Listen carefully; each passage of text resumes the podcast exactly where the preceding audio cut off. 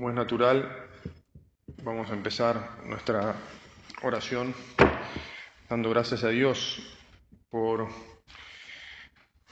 un nuevo aniversario de la canonización de nuestro Padre.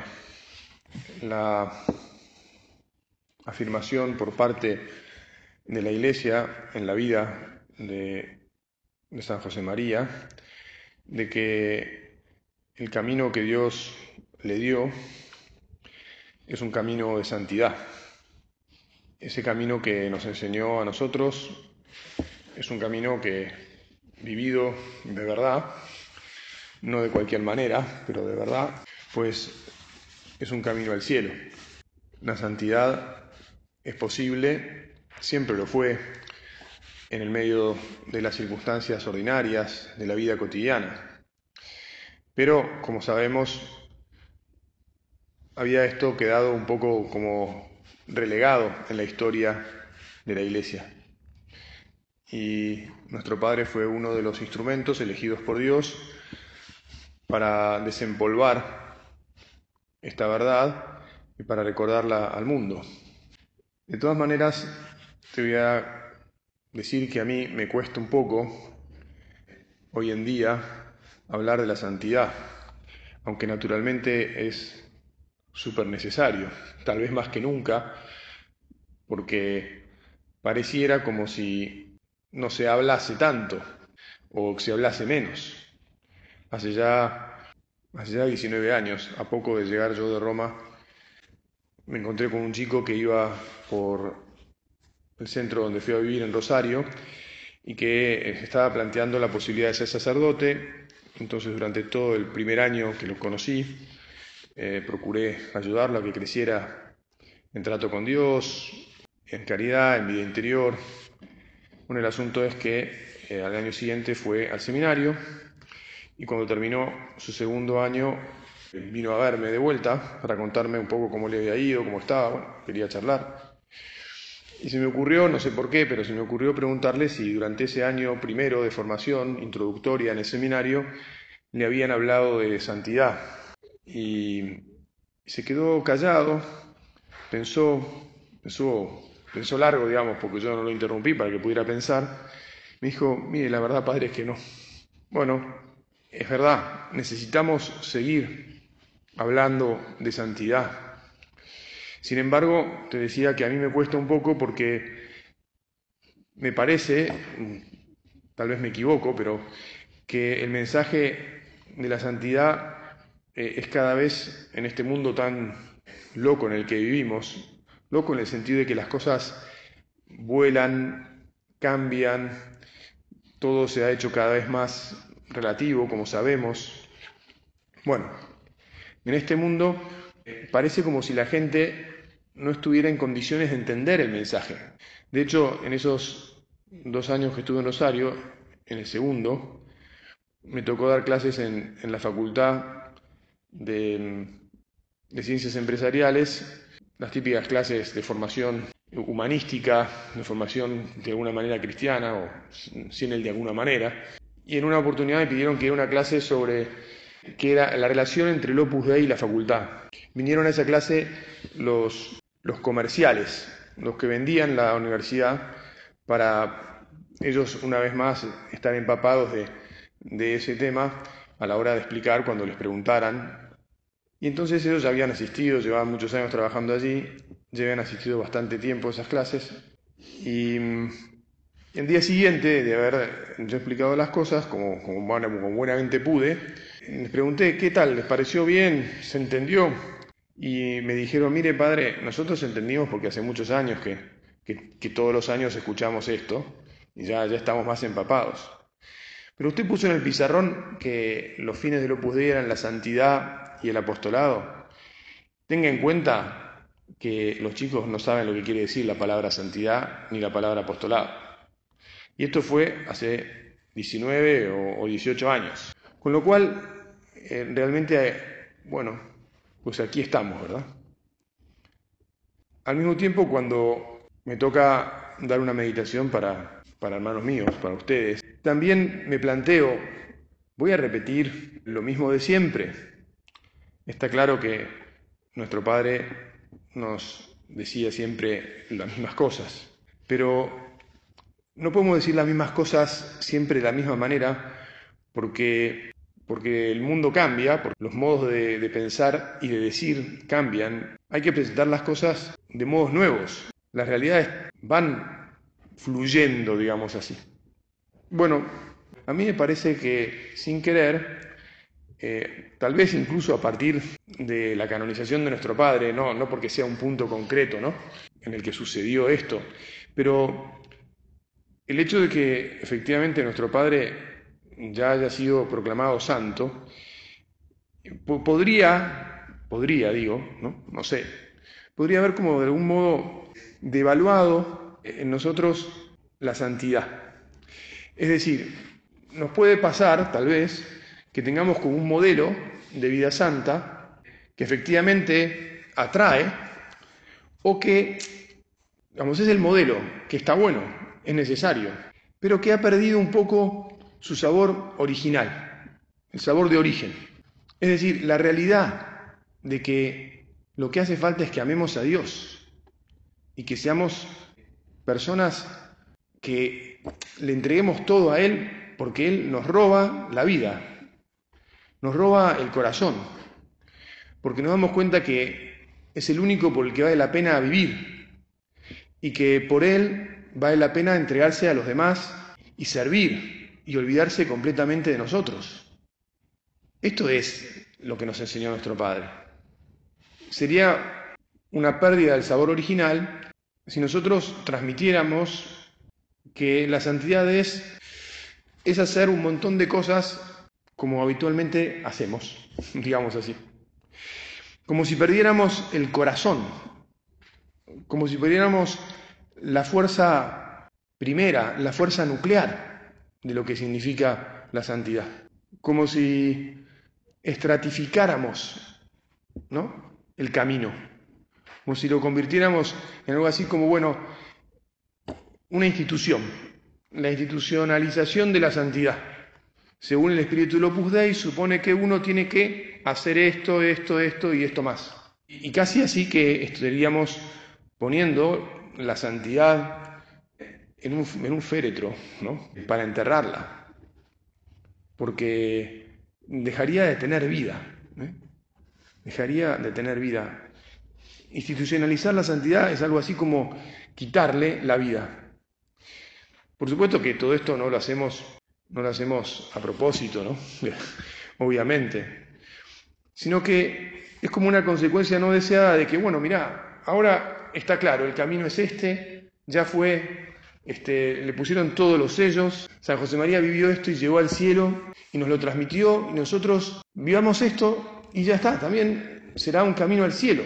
Incluso, a ver, hasta las expresiones de nuestro Padre, ¿no? De que si vivimos de tal y tal manera seréis fieles, seréis felices, os aseguro el cielo, si no son bien comprendidas, si les quitamos la vida, si les quitamos el corazón y, nos quedamos con como, los tics ¿no? de lo que habría que hacer, pues estamos fundidos, estamos fundidos.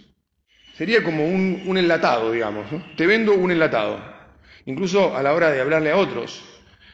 A, mí me, me provoca bastante dificultad cuando alguna persona que está acercándose o se ha acercado ya y lleva un tiempo participando de los medios de formación, tiene algún amigo de casa que, lo ha acercado a Dios y a la obra, y, entonces empieza a tener como cierta inquietud en que, bueno, yo también podría ser parte de esto, ¿no? Y claro, en el proceso de discernimiento vocacional hay que conseguir distinguir bien entre alguien que está viendo la obra como, como un club o como una asociación de la que quiere ser parte, digamos así, y un verdadero llamado de Dios a entregar la vida, a entregarle la vida por amor y jugársela y, darse a los demás, sea de la manera que sea, sea como numerario, sea como regado, sea como supernumerario, sea lo que sea, pero jugársela del todo, por amor, por un amor exigente y a la vez maravilloso, por un amor que, nos quema el corazón y que no nos deja relajar. Iba a decir, no nos deja dormir tranquilos, y no es así porque dormimos tranquilísimos, ¿verdad? Dormimos en los brazos de Dios cada día. Pero, pero, pero viste, don Álvaro hablaba de que teníamos que vivir en tensión, en tensión de amor. No queríamos estar tensos, ¿no? Pero sí de que el amor nos tiene que tener siempre vivos, ¿no? en alerta. El enlatado, la idea de yo tengo una fórmula de santidad hecha, es un peligro. Es un peligro. Eh, no hay una fórmula de santidad hecha. La santidad la escribimos cada uno de nosotros minuto a minuto, respondiendo a, lo que, a los pedidos y a los reclamos del Señor en nuestro interior, asumiendo los riesgos de la libertad. En concreto, yo había pensado tocar como cuatro temas, no sé si voy a llegar, pero eh, que me parecen claves de, la, vida de santidad, de toda la vida de santidad, pero también la vida de santidad que, nos propone nuestro Padre. Y el primero es el, tema, el primer tema también del que nos ha escrito el Padre, desde que es Padre, que es el tema de la libertad. A veces los hombres, vos ya sabés que hay como una, especie de elección que hay que hacer en la vida todos los días, ¿no? ¿Qué elijo? ¿Elijo la libertad o elijo la seguridad? Me aferro a lo que me, me marca que va a estar todo bien, todo asegurado, que no se me va a caer nada, o elijo la libertad. Elijo de vuelta el riesgo de que tal vez me equivoque, de que tal vez esto me salga mal, de que tal vez no, sea como imaginaba, pero que en el fondo es pues lo que, lo que elijo. Bueno, la libertad, a la libertad le tenemos que seguir como dando vueltas porque es el motor de la vida. Estamos llamados a la libertad. Y tenemos que deshacernos un poco de la idea de, de aferrarnos a las cosas que nos dan mucha seguridad, porque de esa manera, perdón que lo diga así, ¿no? Cumplimos y al cumplir este, al cumplir estamos seguros. Porque ahí se nos muere el espíritu. Lo, lo cosificamos, ¿eh? lo cosificamos y no nos hace bien. Como si tuviéramos premoldeados, ¿no? Modos premoldeados que si los aplicamos todos uno detrás de otro me terminan llevando a la construcción de, de mi santidad. Y, y bueno, me parece que también ya somos muy conscientes, porque somos grandes, de que en realidad no es así. Pero nos puede pasar, nos puede pasar que de un modo más o menos inconsciente, a veces elijamos esos modos de funcionar nosotros y esos modos de transmitirlos también, porque a veces le transmitimos a la gente, no, mirá, vos tenés que hacer esto y hacer esto otro. No, no, no, no hay cosas para hacer. Lo importante es lo que somos. Somos hijos de Dios, que queremos amarle y que vamos tomando decisiones de entrega, de amor, de sacrificio, de servicio, decisiones que nos, llenan el corazón, que nos hacen estar contentos de habernos dado, decisiones en las que sí, podemos, te insisto, podemos equivocarnos, ¿verdad? Bueno, además de la libertad, el segundo tema que me parece que, temas estos que yo llamaría como intangibles, ¿no? No son temas materiales, ¿no? Pues la libertad es más bien como un intangible. Naturalmente, este, el cariño mismo me parece que es otro tema que tenemos que desempolvar. ¿Cómo? ¿Y sí? ¿Que no estamos queriendo? No, sí. Querer nos queremos. Pero el problema es que, digo, también queremos al Señor, ¿verdad? Ahora, el problema es si perdemos la creatividad, la iniciativa, la personalidad de nuestra manera de amar, si perdemos la intimidad propia de cada uno, cosa que nos puede pasar en la relación con Jesús, que casi de un modo rutinario vayamos haciendo lo que hacemos, ¿ves? Que caemos de vuelta en esto del hacer y nos quedemos un poquito como desalmados. Y después también en, en el cariño de unos con otros y en el cariño con nuestros amigos, no sé, respecto de la fraternidad. Bueno, a ver, e-, este tema del cariño está tan claro que el padre eh, nos, escribió su segunda carta sobre el cariño, sobre la amistad, como diciendo, bueno, aquí también hay que dar una vuelta de rosca.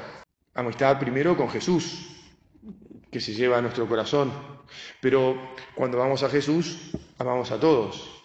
Y lo, lo institucionalizado, lo enlatado aquí podría ser, por ejemplo, en la vida de familia, que uno se enfocase, Señor, que no nos pasen estas cosas, ¿no? No es que está mal, por supuesto, pero que uno pensara que, bueno, yo soy santo si me fijo de, no sé, alguien tiene que ir al médico, entonces me ocupo de que lo acompañen al médico. Y ni siquiera me pregunto si en realidad esa persona quiere que la acompañen o no, porque por ahí, mira, quiere ir solo al médico y que vaya solo, ¿no? O si tiene que ir a comprar ropa, o ves lo que, a lo que me refiero, ¿no? A veces nos puede pasar que, que estemos como muy pendientes, no está mal, pero hay que ver si es lo que en ese momento hace falta, ¿verdad? Muy pendientes de que hagamos lo que se supone que tenemos que hacer porque eso es lo que, lo que tenemos que hacer es estar ahí con el corazón para nuestro Señor y para nuestros hermanos y para nuestros amigos, discerniendo en cada momento qué es lo mejor, sabiendo qué es lo que el Señor me pide y lo que la situación me pide y lo que la persona que tengo delante me pide. No aplicándole el premoldeado, chac, como si con el premoldeado yo me quedo tranquilo y de esa manera voy por el camino de santidad. Voy por el camino de santidad. ¿Te acordás que nuestro Padre nos advertía de que teníamos que tener mucho cuidado con el cumplo y miento, ¿verdad? Señor, que, que efectivamente no caigamos en el cumplimiento, en estar muy pendientes de las costumbres, las normas, lo que hay que hacer, lo que está dicho, eh, y esto se tiene que... Por supuesto que tenemos que obedecer y tenemos que procurar seguir las indicaciones que nos han dado. Nadie va a salirse de la ruta para llegar, ¿no? Nadie pretende agarrar a campo traviesa por los campos este, si quiere ir a Mar del Plata. Se agarra la ruta 2 y por ahí llega y además, bueno, desde hace unos años tiene doble mano de ida y vuelta, qué sé yo. Pero al mismo tiempo hay que saber a qué velocidad se va en cada, en cada tramo, dónde hay que parar, bueno, etcétera, etcétera. No sé si, creo que más o menos. Porque también nos pasa, incluso en la vida de familia, a veces nos ponemos un poco pesados, ¿no? Este, queremos ayudar a los demás y en realidad lo que, lo que hacemos es un poco asfixiarlos, con la idea de que, de que no se desvíen, podemos ser demasiado controladores y estar en, detalles que los detalles los vivimos cada uno porque quiero y por amor, pero no, viste, viendo a ver, no sé, es verdad que hay que preocuparse si alguien, qué sé yo, hay que ocuparse si alguien lleva, no sé, un tiempo que le pasa algo, que se nota que le pasa algo. Ahora, si, si a la primera, mm, el primer momento en el que no llegó a, algún lugar y estoy encima, encima tocándole la puerta, llamándolo, mandándole un mensajito, vení, no vení, bueno, ya está, tranquilo, soy grande. Calma, ¿no? Hay que confiar en la gente. La confianza es un intangible que va metido este, en todo, va metido en la libertad, va metido en el cariño. El Señor confía en nosotros. Nosotros tenemos que confiar en Él, en primer lugar. Gracias, Señor. Y tenemos que confiar en nuestros hermanos. No sé, me ocurría un ejemplo tonto este, que puede ser mal interpretado. ¿no? Nuestro Padre solía decir, y tal vez esto a, veces también tenemos que aprender a descifrar bien ¿no? las cosas que nos aconsejaba nuestro padre. Nuestro padre solía, nos hemos escuchado muchas veces yo de, el ejemplo, dice, bueno, hoy nos toca la confesión, ¿vienes? Bueno, mira, si no se quiere confesar, también deja que no se confiese, digamos, ¿no? ¿Qué sabes vos lo que, lo que pasa, lo que quiere hacer o lo que quiere dejar de hacer? Está bien ayudar, sugerir, que todas las cosas de nuestros hermanos nos, nos preocupen o nos ocupen, ¿no? que no seamos indiferentes, está muy bien. Pero al mismo tiempo, lo primero que está bien es que respetemos, ¿no? Y que sepamos mirar y que sepamos dejar que las cosas vayan por donde cada uno las lleva. Y que recemos. Ahí está la típica persona que se la pasa ordenando todo, ¿no? Entonces uno está por salir a la calle, este, se acuerda que se olvidó una cosa en la habitación, deja la mochila al lado de la puerta, este, vuelve a la habitación y cuando llega de vuelta a la puerta no está la mochila, porque pasó la ordenadora, digamos, ¿no? Y no se sabe dónde la puso, y llega tarde o pierde, bueno, nos pasan un poco alguna vez, ¿eh? Digo, nos pueden pasar ese tipo de cosas si no estamos más atentos a decir, bueno, mirá, ¿sabes qué? No?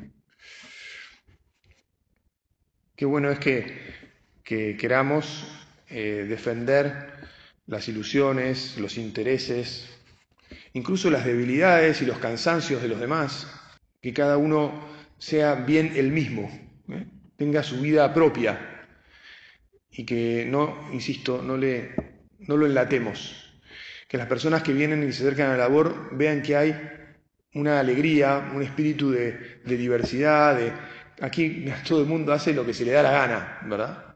Y todo el mundo se quiere de verdad y, se ayuda y se apoya y se banca como es. Lo otro sin querer puede ir matando, ¿no? Matando un poco, tal vez es fuerte esta expresión, pero matando el cariño del uno a uno, ¿no? del trato personal. Si, si uno trata de modo estratificado, pues si va aplicando modos de pum pum, bueno, no me queda tiempo para los otros puntos, me parece. La formación es un punto que en todo caso charlaremos otro día, pero tenemos que, tenemos que repensar cómo transmitimos las cosas, ¿no? que las tramitamos con vida. Es muy importante lo que transmitimos. Y después también el estar metidos todos con cariño, pero también con, con entrega, con responsabilidad en el sacar las cosas adelante. Que todos este, nos la juguemos sin dejar la responsabilidad a otro. Que todos tengamos la ilusión de apoyarnos y de ser un equipo en todo. Y que los que van dirigiendo nos dejen espacio o den espacio a todos para que todos nos sintamos muy responsables, aquello de que la obra está en tus manos. Pero bueno, de esas cosas hablaremos ya otro día, porque se nos fue el tiempo. Vamos a pedirle a, a nuestra Madre del Cielo, la Virgen, siempre lo hacemos. Esto es una costumbre. Si alguna vez no se terminara una meditación de esta manera, tampoco es que estaría mal, ¿verdad? Pero de todas maneras nos da mucha alegría poder hacerlo de verdad, sabiendo que ella efectivamente está siempre al lado nuestro. De hecho, hasta don Álvaro, ¿te acordás cuando salió que la fecha de canonización sería el 6 de octubre? Dijo, bueno, la Virgen está al lado, el 7 es Nuestra Señora del Rosario, ¿verdad? Pues vamos a pedir a la Virgen que nos siga manteniendo vivos, que nos siga encendiendo el corazón, que no deje que que nos estratifiquemos, que en el deseo de santidad eh, vivamos siempre una santidad llena de fuego, llena de ilusión, llena de la fuerza del amor que se da y que se, que se deja, que se quema por nuestro Señor y por los demás.